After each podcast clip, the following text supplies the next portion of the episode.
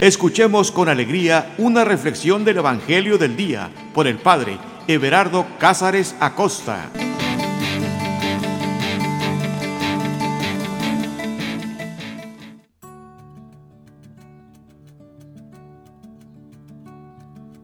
Carta de amor.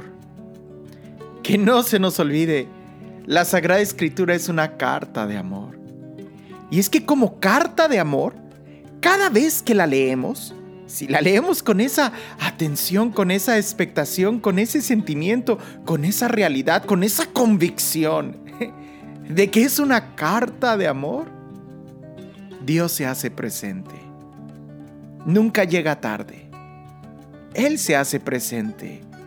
Porque no es la carta de fulanito, sutanito, sino que es de Dios. Y Dios se hace presente. En la Sagrada Escritura e, eso, eso está muy claro.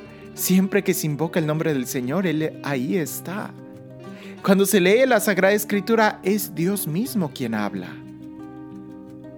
Qué hermosa imagen la que nos da la Sagrada Escritura del Padre, del Hijo pródigo, que sale y lo contempla, lo busca a distancia.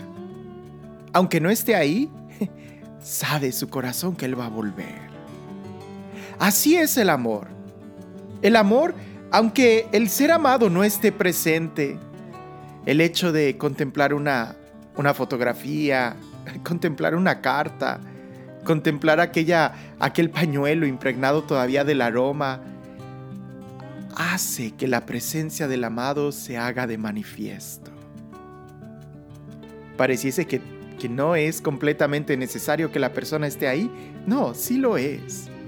Pero es que el amor da una conexión tan fuerte que aunque no estuviera ahí la persona, eh, se siente su presencia. La palabra de Dios es mucho más que eso. Porque no solamente nos conecta con la presencia de Dios, sino que se hace manifiesto. Es la palabra de Dios. Es Dios mismo hablándonos. Lo que necesitamos es poner atención porque aunque nos estuviera gritando, así como las mamás le gritan a sus hijos cuando ellos están en la televisión, y a veces el hijo dice, sí, mamá. y no le entiende, no le escuchó y menos le obedece, a veces nosotros así podemos estar con la palabra de Dios. Por eso detente un momento y presta toda la atención, presta atención a tu corazón, que cuando escuches esta palabra ya no volverás a ser el mismo, porque es palabra de Dios. Este texto es una carta de amor.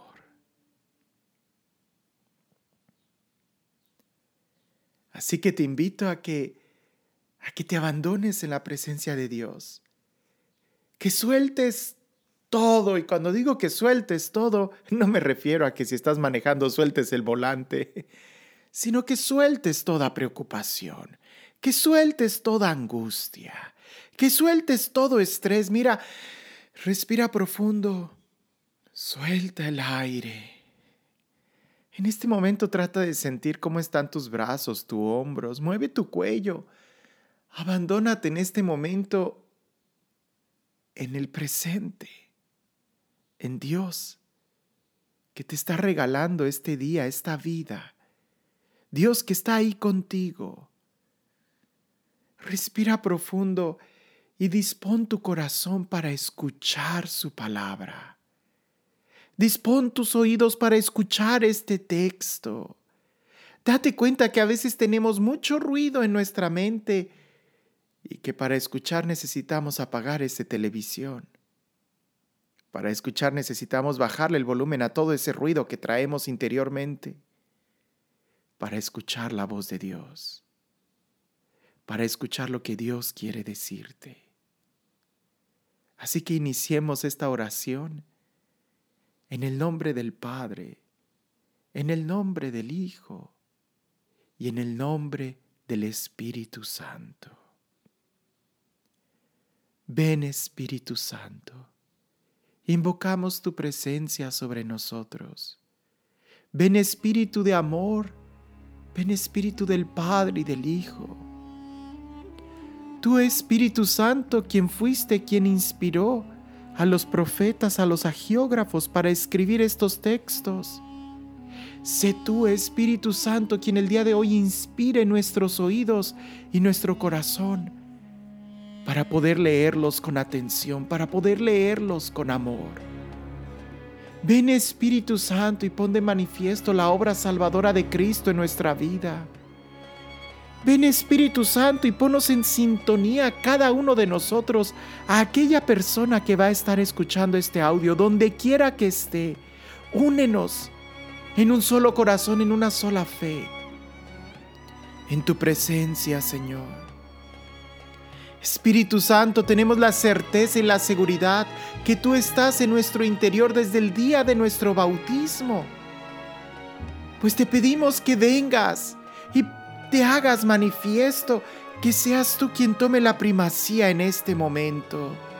Ven Espíritu Santo y toma tú el control, toma tú el señorío, toma tú el poder, que tu voz resuene y se escuche en nuestro interior para que solamente escuchemos tu palabra en este momento y que sea tu palabra creadora, tu palabra que restaura, que sana, que libera, tu palabra que creó el universo entero, quien crea, quien crea nuevos corazones, nuevos sentimientos en cada uno de nosotros.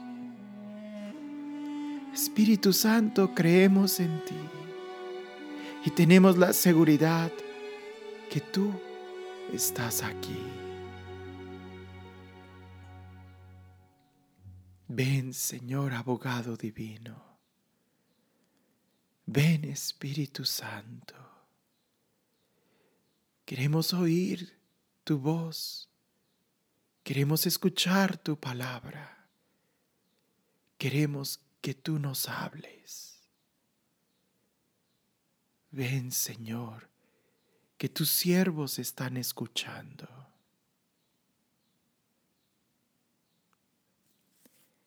El texto que vamos a leer está tomado del Evangelio de San Mateo capítulo 6, versículo 24 al 34. Mateo 6, 24 al 34 y dice así.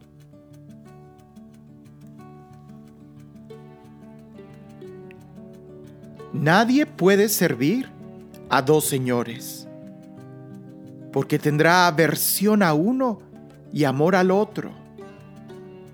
O prestará su adhesión al primero y menospreciará al segundo. No podéis servir a Dios y a las riquezas. Por eso os digo, no estéis preocupados por vuestra vida, que vais a comer o por vuestro cuerpo, ¿con qué os vais a vestir? ¿Es que no vale más la vida que el alimento y el cuerpo más que el vestido? Mirad las aves del cielo, no siembran ni ciegan, ni almacenan en graneros, y vuestro Padre Celestial las alimenta. ¿Es que no valéis vosotros mucho más que ellas? ¿Quién de vosotros por mucho que cavile, puede añadir un solo codo a su estatura? Y sobre el vestir, ¿por qué os preocupáis? Fijaos en los lirios del campo, cómo crecen, no se fatigan ni hilan. Y yo os digo que ni Salomón, en toda su gloria, pudo vestir como uno de ellos. Y si la hierba del campo que hoy es y mañana se echa al horno, Dios la viste así, cuanto más a vosotros, hombres de poca fe. Así pues, no andéis preocupados diciendo, ¿qué vamos a comer? ¿Qué vamos a beber? ¿Con qué nos vamos a vestir? Por todas esas cosas se afanan los paganos. Bien sabe vuestro Padre Celestial que de todo eso estáis necesitados. Buscad primero el reino de Dios y su justicia, y todas esas cosas se os añadirán. Por tanto, no os preocupéis por el mañana, porque el mañana traerá su propia preocupación. A cada día le basta su contrariedad.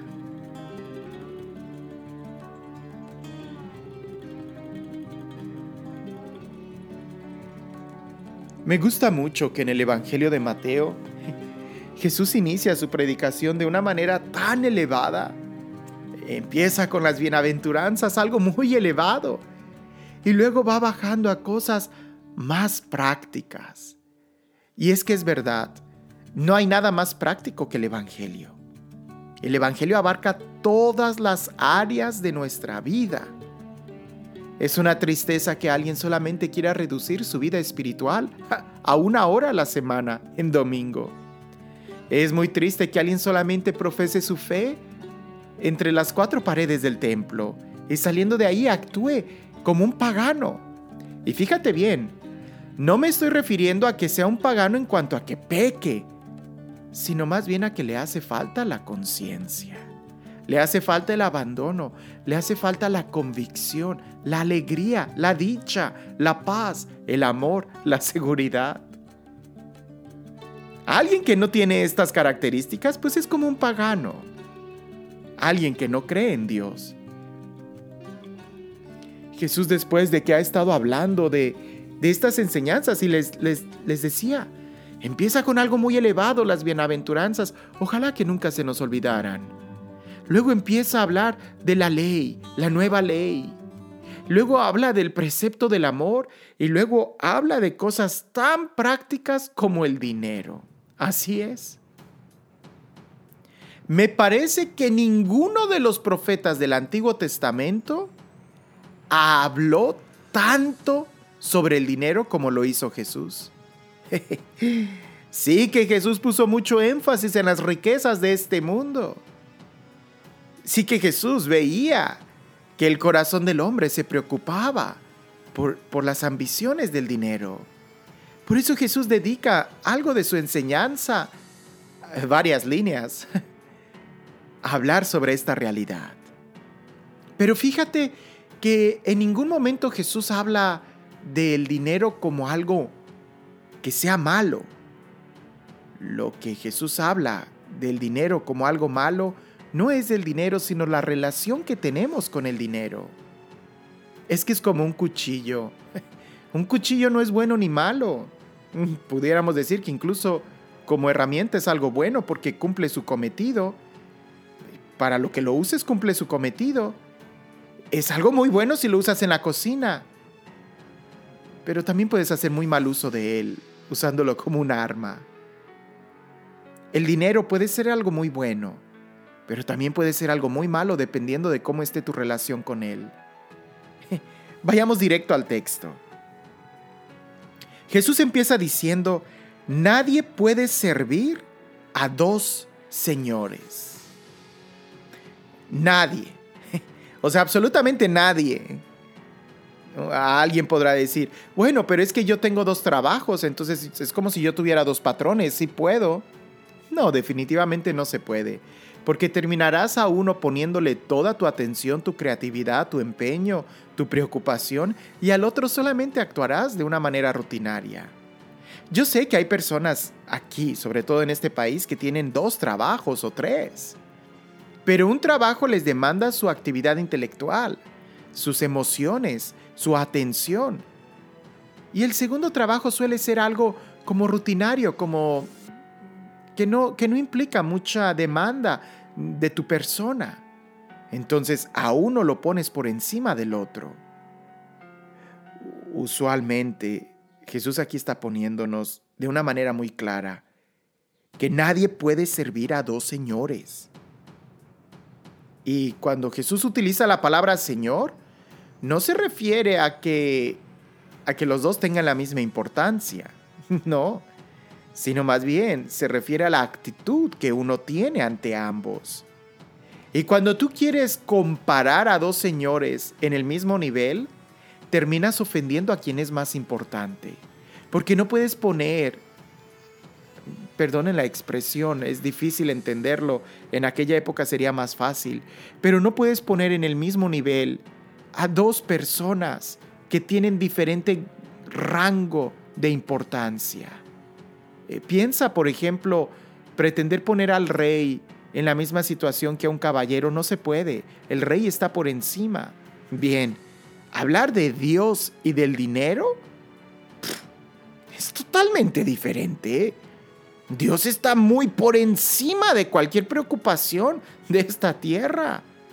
Pretender servir a ambos no se puede. De entrada, terminas ofendiendo a quien es más importante, a Dios. Es una ofensa que lo pongas en el mismo nivel que a la criatura. Entonces no es que los dos sean señores, sino que Jesús utiliza esa, esa forma de hablar para que las personas despierten y se den cuenta, es verdad. ¿Cómo puedo, ¿Cómo puedo poner en mi corazón un sentimiento de preocupación por servir a Dios y al mismo tiempo un sentido de preocupación por las criaturas? No se puede. Estás ofendiendo ya ahí al Señor. ¿Quién es más importante? Continúa diciendo, porque os tendrá aversión a uno y amor al otro. O prestará su adhesión al primero y menospreciará al segundo. No podéis servir a Dios y a las riquezas. No se puede. Incluso algunas traducciones, cuando usan la palabra riquezas, utilizan la palabra mamón, que era el dios del dinero, que era ese afán de, de, de querer controlar o poseer, de querer tener más y más. Jesús dice, no se puede. No puede tu corazón estar corriendo en la dirección de querer servir, amar y confiar en Dios y al mismo tiempo querer, ¿verdad? Servir, amar y poseer dinero. No lo malinterpretes, por favor. No, Jesús no está hablando de que el dinero sea algo malo. De lo que está hablando es de la dirección que tu corazón tiene. Es como si en un lado quisieras jalar tu corazón hacia una dirección y del otro lado hacia otra dirección. Terminarás lastimando tu corazón. Ahora, si tú tienes que optar por una dirección, entonces tienes que optar por aquella que en realidad es muy importante, por aquella que en realidad te conviene. Por eso yo decía que es una tristeza ver a personas que solamente un día a la semana se visten, se arreglan, se preparan para poder agradar a Dios. Sí, claro. ¿Y luego qué haces con el resto de la semana? ¿Qué haces con los otros seis días? Preocuparte, estresarte, vistes tu corazón de, de amargura, de estrés, de preocupación, de, de corajes, por, el afán de querer tener dinero, por el afán de querer servir. Nuevamente, escúchalo bien, por el afán. Jesús continúa diciendo, y esto yo creo que es la clave para entender esto. Jesús dice en el versículo 25, por eso os digo, no estéis preocupados. Escucha bien la palabra, preocupados. Porque una cosa es ocuparse y otra cosa es preocuparse.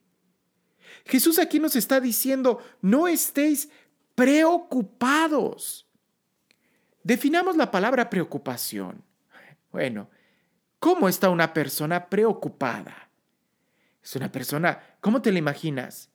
Que no, que no tiene libertad de pensamiento, no tiene libertad de emoción, no tiene mucha libertad. Imagínate, una persona que está preocupada es una persona que, que no es libre, que su corazón no es libre, está enfocado, está como enfrascado, está como atado, está como enjaulado.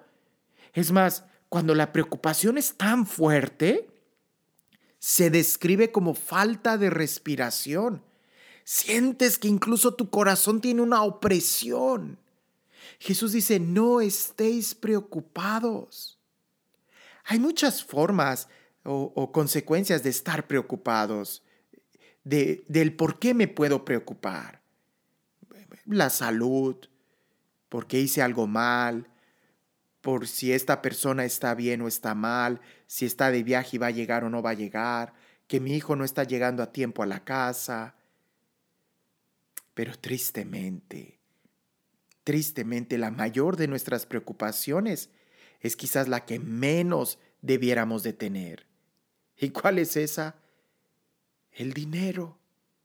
Nos preocupamos tanto por el dinero que perdemos el sentido de, de disfrutar la vida, perdemos el sentido de, de la alegría. Nos, nos encarcelamos.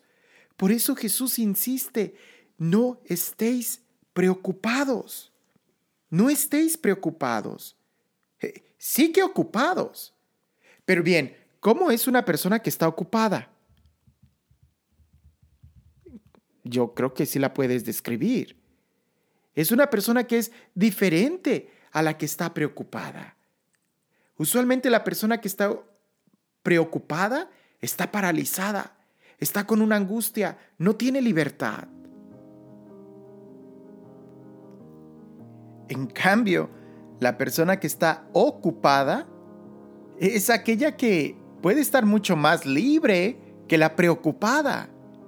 Porque cuando tú estás ocupado haciendo algo, estás en movimiento, estás pensando, estás creando, estás provocando, estás en movimiento. Pero la preocupación te paraliza. La preocupación hace que te estanques. Por eso Jesús nos empieza diciendo, por eso os digo, no estéis preocupados. Y pone varios niveles. No es solamente el dinero, son varios niveles. Pero te sorprenderás, la mayoría de nuestras preocupaciones empiezan por el dinero. Y lo triste es de que nos acostumbramos a estar preocupados todo el tiempo por el dinero, que ya después no sabemos qué hacer. Y cualquier, ¿por qué? Porque nos acostumbramos a estar paralizados, nos acostumbramos a estar acongojados, nos acostumbramos a tener esa opresión en el pecho. Por eso os digo, no estéis preocupados por vuestra vida. Por vuestra vida. Jesús va a empezar a describir exactamente qué características pero no estéis preocupados por vuestra vida. Ya vimos que la preocupación no nos ayuda, al contrario, nos enfrasca. Ya vimos que la preocupación es algo no realmente positivo. ¿Por qué? Porque te quita la libertad, porque te hace ciego, porque te oprime, porque te lastima, porque te hiere. Esta es una enfermedad no externa, sino interna, en el corazón, y eso en ningún momento puede ser bueno. Ocuparse sí que es bueno. Por eso Jesús nada más aquí nos habla de no estéis preocupados. Pudiéramos decir, sí, ocúpate, pero no te preocupes. Por vuestra vida de manera general. Y empieza describiendo, ¿qué vais a comer? O por vuestro cuerpo, ¿Con qué os vais a vestir? Me gustan los ejemplos que pone. Es que no vales más que la vida, el alimento y el cuerpo más que el vestido. ¿No es más importante la vida que el alimento y el cuerpo más que el vestido? Si ya tienes vida, ¿qué es lo más importante? ¿Para qué te preocupas? El alimento va a venir. Si ya tienes cuerpo, que es más importante, ¿para qué te preocupas? El vestido lo vas a tener. El problema es cuando le das más importancia al vestido que al cuerpo, o el alimento que a la vida. ¿A qué me refiero? Que hay personas que son capaces de, ni cuenta se dan, que están perdiendo la vida trabajando excesivamente para poder comer un plato fino en un restaurante caro sin darse cuenta que eso les costó vida. El ejemplo que pones tan tierno. Mirad las aves del cielo. ¿Has visto las aves del cielo? ¿Las has contemplado? Estamos tan acostumbrados en este mundo tan materialista de que vemos más los aparadores, vemos más las tiendas, estamos más acostumbrados a caminar adentro de, no sé, de un supermercado, de un mall, que, a caminar en la naturaleza, que a caminar mirando las aves del cielo, mirando las flores del campo. Hay personas que ni siquiera conocen el campo, que nunca han ido al bosque, que nunca se han internado a unos metros de la naturaleza pura, que nunca han contemplado el cielo ni han visto las estrellas. Suena ridículo, pero así es. Y en estas nuevas generaciones es peor, porque al menos en las generaciones anteriores, cuando no existían los videojuegos, ni los celulares, ni las tablets, ni nada por el estilo, los niños jugaban con la naturaleza, aprendían a, agarrar lagartijas, a, perseguir pajaritos. E, eran pacientes porque hacían esas trampas de los pajaritos y aguardaban en el momento en que el pajarito cayera en ella. Pero hoy no. Hoy estamos buscando más las cosas materiales. Por eso Jesús nos invita a mirar. Mirad las aves del cielo. Wow, si tú supieras el efecto que tiene el, entrar en contacto con la naturaleza. Es, algo liberador, es algo que, te ayuda a trascender, a mirar lo, lo natural y no lo artificial. Mirad las aves del cielo. No siembran, ni ciegan, ni almacenan en graneros, y vuestro Padre Celestial las alimenta. ¿Es que no valéis vosotros mucho más que ellas? ¿No eres tú más importante que un ave del cielo? ¿Por qué entonces te vas a preocupar?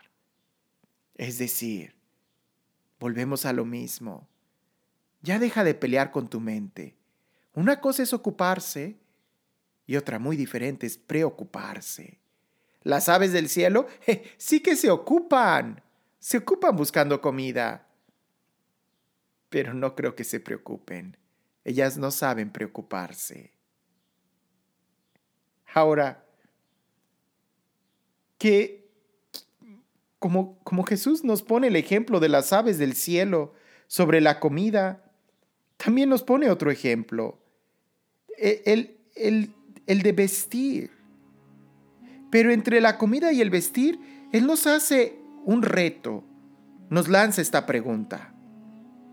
Hoy te la pregunto yo a ti, porque quizás alguien podrá estar todavía luchando en su mente sobre la preocupación o la ocupación. Jesús dice, ok, ocúpate, pero no te preocupes. Y la pregunta es, ¿quién de vosotros, por mucho que se preocupe, puede añadir un solo codo a su estatura? ¿Tú? Preocupándote puedes hacer que crezcas más. Tu preocupación hace que, que seas más inteligente. Tu preocupación soluciona tus problemas. Aunque no lo creas, tú tienes la posibilidad de elegir si te preocupas o no. Ese es un sentimiento que se puede controlar como cualquier otro. Todos los sentimientos se controlan. El problema es cuando estos se enraizan tanto en nuestro corazón que a veces ni cuenta nos damos que ya los tenemos. O cuando tú estás eh, eh, empezando a sentir ese sentimiento de preocupación, sacúdete, quítatelo, arráncalo de ti, no te conviene tenerlo. ¿O qué? ¿Todavía piensas que preocupándote con la preocupación vas a poder solucionar algo? Date cuenta, no se soluciona nada nada. Ni la salud, ni el dinero, ni el amor, nada. La preocupación no va por ahí. No. Continúa. Y sobre el vestir, ¿por qué os preocupáis? Vuelve a lo mismo. ¿Por qué os preocupáis? Fijaos en los lirios del campo, cómo crecen. No se fatigan ni hilan. Y yo os digo que ni Salomón en toda su gloria pudo vestir como uno de ellos. Cuentan del rey Salomón, que era que fue un rey demasiado próspero, que era un rey que tenía mucho esplendor y, y, un, y un gusto, podríamos decir, muy exquisito. Jesús lo usa como ejemplo. Ni Salomón pudo vestirse como una flor. Una flor es hermosa. No, no existe un diseñador que quiera vestir la flor, que quiera cubrirla. No, no quiere decir que andes desnudo por la calle. Lo que quiere decir es de que no vale la pena preocuparse. Hay personas que se, que se preocupan tanto por el vestido que son capaces de perder su propia vida. Cuentan una anécdota. Es, un, es, un, es una reflexión, ¿no? Honestamente no creo que sea de la vida real, pero te la platico. Había una mujer que, que, que en realidad siempre, siempre le gustaban los vestidos caros, las joyas, le gustaba mucho el presentarse en la sociedad, soñaba con un día estar en la realeza. Aquella mujer eh, en aquel país donde sí había clases sociales, siempre soñaba con que su marido un día pudiera recibir alguna invitación de, de alguno de sus jefes a quienes servía para poder entrar y poder disfrutar de uno de esos bailes que se daban las altas castas sociales. Pues un día su marido que, que trabajaba honestamente y un trabajo bueno, pero no de la realeza, pues un día recibió una invitación para ir a una de esas fiestas, a una de esas recepciones de la realeza. Y la esposa encantada porque sabía que esa era su oportunidad de poder disfrutar lo que los reyes y príncipes disfrutaban. Y fue y se compró un vestido muy caro. Claro, su marido estuvo de acuerdo. Pero ella, ella quería más. No tenía joyas que le pudieran ayudar a realzar la belleza del vestido y de ella misma. Así que platicando con su marido, tomaron de acuerdo que le iban a pedir prestada una de las joyas a una de sus amigas que sí era de la realeza. Y fue y con mucha humildad y sencillez le dijo, mira, pues tú conoces, yo vivo sencillamente, pero estamos invitados a esta fiesta y para nosotros significa mucho. ¿Podrías prestarme algunas de tus eh, joyas, de tus eh, brazaletes, y, la, la, señora, la amiga, le dice, por supuesto, escoge alguno, no hay cuidado. Hay que entender que en aquella época había personas que coleccionaban joyas. Entonces ella escoge un, una cadena, eh, no sé cómo se llama, eh, una cadena eh, grande, adornada con diferentes diamantes y, y que brillaba muy bien. Y ella nunca había tenido en sus manos una de esas piezas la, toma, se la lleva a su casa y pasó horas, horas, horas contemplándose en el espejo con, ese, con, ese con esa cadena, con ese collar lleno de diamantes, de esas perlas y, y su vestido. Pues bueno, para no hacer la historia tan larga, en la fiesta, entre el baile, la alegría, sí, sucedió eso. Ella perdió ese collar.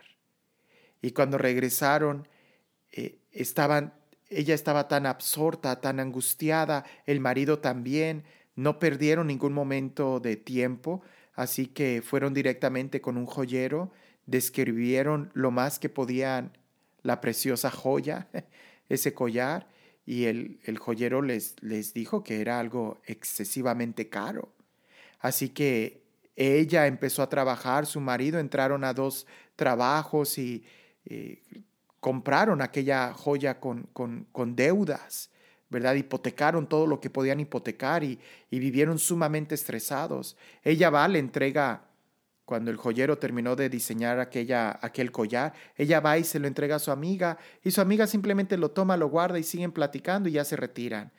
Y después de 10 años, aquellas dos amigas se encuentran y la que era la dueña del collar estaba normal pero la otra estaba totalmente acabada, devastada por tanto trabajo, por tres horas lavaba, planchaba, eh, todo, todo lo que podían hacer para escatimar cualquier centavo y poder pagar aquella joya. Y cuando la amiga la ve tan acabada, le dice, pero mujer, ¿qué te pasó? Y aquella mujer que había aprendido la lección le dijo, es que, ¿recuerdas aquel baile que para mí significaba mucho? Y le dice, sí, pues fue hace casi 10 años. Fue la última vez que te vi. ¿Qué pasó desde entonces? Ella le dice, Pues es que perdí la joya que me diste del collar y tuve que trabajar dos, tres turnos según el trabajo que podía conseguir. Mi marido también tuvo que doblar sus horas de trabajo, de servicio, para poder pagarte esa joya.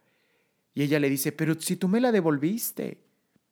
Y ella le dice, sí, pero tuvimos que ir con un joyero y le expliqué cómo era el diseño de ese collar para que lo pudiera hacer y pues era excesivamente caro y apenas, apenas estamos alcanzando a vivir para terminar de pagar esa deuda. Hemos perdido todo, vendimos todo con tal de conseguirlo. Y aquella mujer sorprendida le dice, pero ¿por qué no me dijiste? Ese collar era de fantasía, no era real. A veces así nosotros también estamos, preocupándonos por cosas que son fantasía, que no son real. Y déjame te lo digo, aunque tus vestidos y tu comida sea de lo más original, aunque sean diamantes puros, esmeraldas y rubíes, son artificiales. Es fantasía. La verdad es donde tu corazón descansa. La verdad es donde tú encuentras paz. Y si tú estás poniendo tu confianza en cosas materiales, y si tú estás buscando y tu corazón busca las cosas materiales, ya sean platillos exquisitos de langosta con caviar y qué sé yo, entonces te tienes que dar cuenta que no estás buscando a Dios, que tu preocupación no está en el reino de los cielos. Cuando Jesús habla de, del vestido, usa este ejemplo. Y si la hierba del campo que hoy es y mañana se echa al horno, Dios la viste así. Cuanto no más a vosotros, hombres de poca fe. Si, las, si los diamantes y los collares hoy los tienes en el cuello, pero mañana se caen y los pisan. Hoy los tienes tú, pero mañana los tendrá otra persona. ¿De qué sirven? ¿No valdría más vestirte de tranquilidad? ¿No valdría más vestirte de paz, de pureza? Así pues, no andéis preocupados diciendo, ¿qué vamos a comer? ¿Qué vamos a beber? ¿Con qué nos vamos a vestir? Por todas esas cosas se afanan los paganos. Bien sabe vuestro Padre Celestial que de todo eso estáis necesitados. ¿Mm? Me gusta mucho porque Jesús, Jesús cuando se refiere a los paganos, no se refiere a los pecadores como nosotros a veces tenemos en nuestra mente. No, el pagano es aquel que no cree en Dios, el pagano es aquel que, que se afana en cosas materiales. El pagano es aquel que se preocupa. ¡Wow! ¿Qué tan paganos somos nosotros? ¿Qué tanto nos preocupamos nosotros de estas cosas que en realidad no debieran de preocuparnos? Continúa diciendo, buscad primero el reino de Dios y su justicia, y todas esas cosas se os añadirán. Busca primero el reino de Dios. Aquí no habla de preocuparse, sino de ocuparse. Busca primero el reino de Dios y su justicia, y todo lo demás se os dará por añadidura. Cuando tú tienes a Dios en tu corazón, escúchalo. Cuando tú tienes a Dios en tu corazón, cualquier comida que esté frente a ti sabe a manjar. Pero cuando tu corazón está vacío, no habrá joya que pueda llenarlo. No habrá platillo, por más suculento que sea, que pueda llenarlo. Por tanto, no os preocupéis por el mañana, porque el mañana traerá su propia preocupación. Me gusta porque aquí Jesús combina estas dos cosas. No te preocupes por el mañana. Ah, entonces sí me debo de preocupar por hoy. Continúa diciendo, no os preocupéis por el mañana porque el mañana traerá su propia preocupación. A cada día le basta su contrariedad.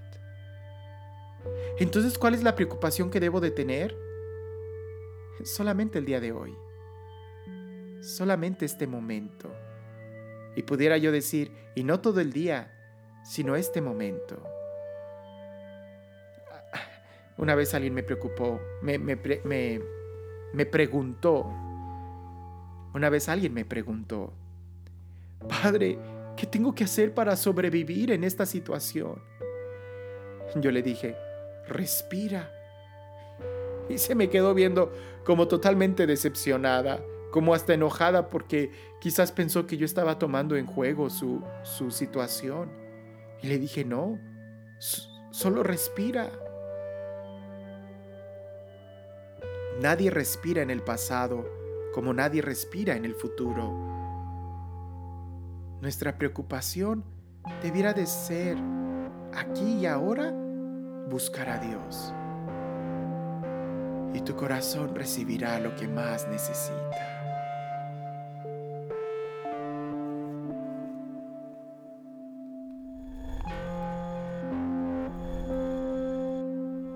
Nadie puede servir a dos señores, porque tendrá aversión a uno y amor al otro, o prestará su adhesión al primero y menospreciará al segundo. No podéis servir a Dios y a las riquezas. Por eso os digo, no estéis preocupados por vuestra vida, que vais a comer, o por vuestro cuerpo, con que os vais a vestir. Es que no vale más la vida que el alimento, y el cuerpo más que el vestido. Mirad las aves del cielo, no siembran ni ciegan, ni almacenan en graneros, y vuestro Padre Celestial las alimenta. ¿Es que no valéis vosotros más que ellas? ¿Quién de vosotros, por mucho que cavile, puede añadir un solo codo a su estatura? Y sobre el vestir, ¿por qué os preocupáis? Fijaos en los lirios del campo, cómo crecen, no se fatigan ni hilan. Y yo os digo que ni Salomón en toda su gloria pudo vestir como uno de ellos. Y si la hierba del campo que hoy es y mañana se echa al horno, Dios la viste así, cuanto más a vosotros, hombres de poca fe. Así pues, no andéis preocupados diciendo, ¿qué vamos a comer? ¿Qué vamos a beber? ¿Con qué nos vamos a vestir? Por todas esas cosas se afanan los paganos. Bien sabe vuestro Padre Celestial que de todo eso estáis necesitados. Buscad primero el reino de Dios y su justicia, y todas esas cosas se os añadirán. Por tanto, no os preocupéis por el mañana porque el mañana traerá su propia preocupación. A cada día le basta su contrariedad.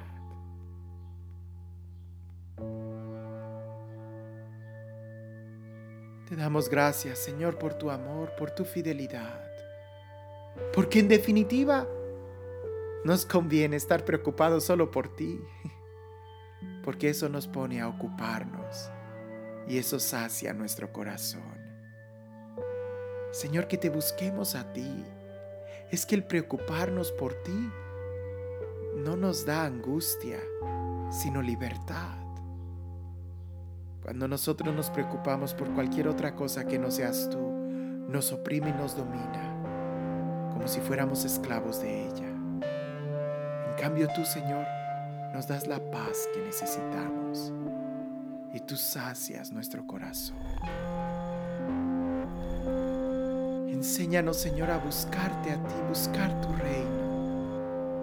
Porque yo tengo la certeza, lo he vivido, lo he experimentado, tengo la seguridad que cuando te busco a ti en primer lugar, todo lo demás lo recibo como una añadidura. Gracias, Señor, por tu amor. El Señor esté con ustedes. Y la bendición de Dios Todopoderoso, Padre, Hijo y Espíritu Santo descienda sobre ustedes y permanezca para siempre.